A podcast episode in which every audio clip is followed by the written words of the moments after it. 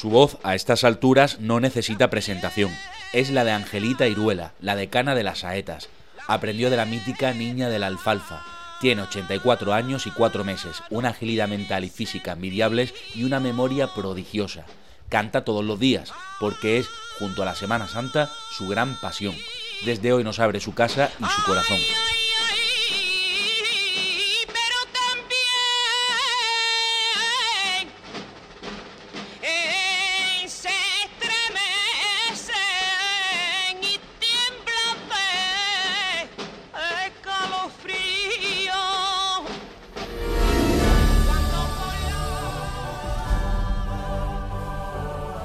Yo nací en la esquina de, Santa Lucía, donde hay una, una hornacina con una María Auxiliadora frente a, San Juan Bosco, frente a María Auxiliadora, vamos.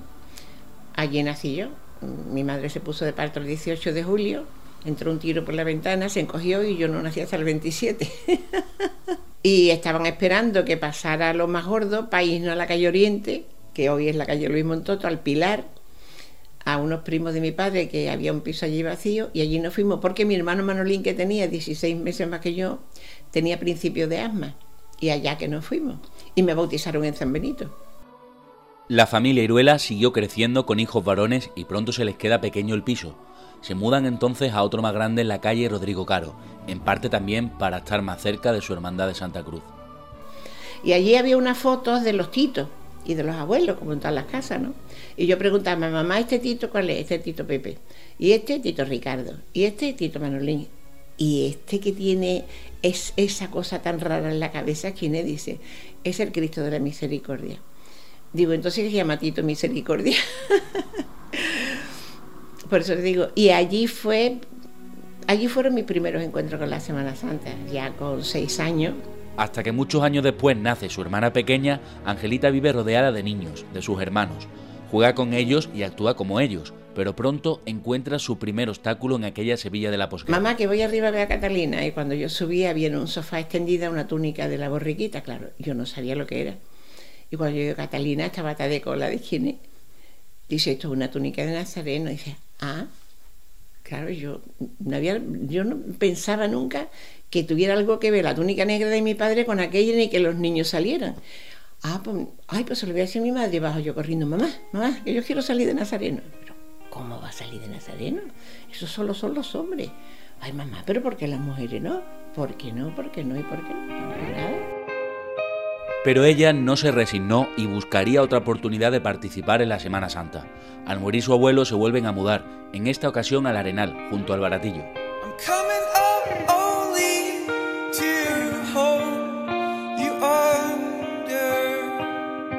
era un niño más. Pero hijo, cuando de pronto me fijo, yo digo, mamá, los niños al baratillo a fregar los respiraderos, entonces no había casa de hermandad, es que todo era distinto, completamente distinto. Mamá, ¿por qué los niños pueden ir a fregar los respiraderos y yo no puedo? Las niñas tienen que estar en casa. Papá, por favor, que yo quiero ir con los niños. Que no. Pero ya cuando yo llegué a los 12 y mi hermano Manolín había cumplido los 13 y a punto de los 14 y entonces lo vi salir vestido de negro para allá a Santa Cruz, ese día yo no he llorado más en mi vida. ¿Y por qué el sí yo no? ¿Y por qué el sí yo no? Éramos el nene y la nena. Y entonces ya fue una barrera. Ya era mi hermano el mayor, ya no era el nene y la nena, ya era mi hermano el mayor. Papá, pero vamos a ver, las mujeres, ¿por qué no pueden estar dentro de las hermandades igual que los hombres? Las mujeres las ha hecho Dios para estar en casa. Entonces íbamos todos los martes santos a Santa Cruz a ver entrar la cofradía. Claro, viene el paso, lo encaran para entrar y Carballo se mete debajo del paso, uno y el otro arriba, para bajar el gajillo de la cruz. a lo mejor no era un gajillo entonces, no tenía nombre, yo no sabía aquello lo que era. Pero se desplomó el Cristo y le dio en el cuello le hizo una herida. Claro, empezaron al que lo lleven a, la Casa de Socorro del Prado, al equipo quirúrgico del Prado, venga. Y entonces le hicieron seña a una señora que estaba en el balcón y salió cantando.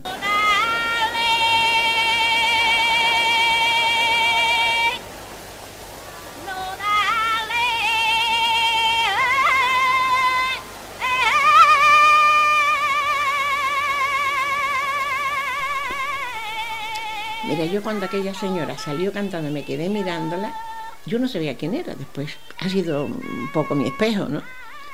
Mira, cuando yo la oí cantar, madre mía lo que a mí me entró. Y rápidamente fue a entrar la hermandad y le digo a mi padre, papá, ¿las niñas podemos cantar saeta? Sí. Pues ya estoy yo dentro de la cofradía, dentro de la Semana Santa, y ya estoy yo dentro. Ya me voy a enterar por qué no pueden entrar las mujeres dentro de la Semana Santa. Dice, bueno, vamos a ver, esa señora que está ahí cantando, esa cobra. Digo, bueno, pues tú me pagas. Pues nada. Llegamos a mi casa, nos subimos a una casa de dos plantas, subo arriba, la gramola le doy con la manivela, pongo un disco de la niña de la alfalfa, que era la señora que estaba cantando, y pum pum, y pum pum, y pum pum, y pum pum, y pum pum. Y yo no dormí toda la noche. Y por la mañana bajo y digo, papá, ya se canta saeta.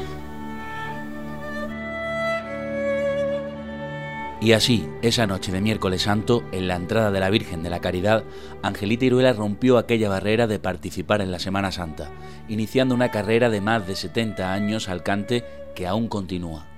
Y yo canté mi saeta. Yo cuando vi que la gente me aplaudía, yo no sé lo que a mí me entró aquello. Ah, papá, pues ya canta, venga, mis dos pesetas. Y ya no se volvió a hablar de aquello. La niña canta saeta, la niña canta saeta.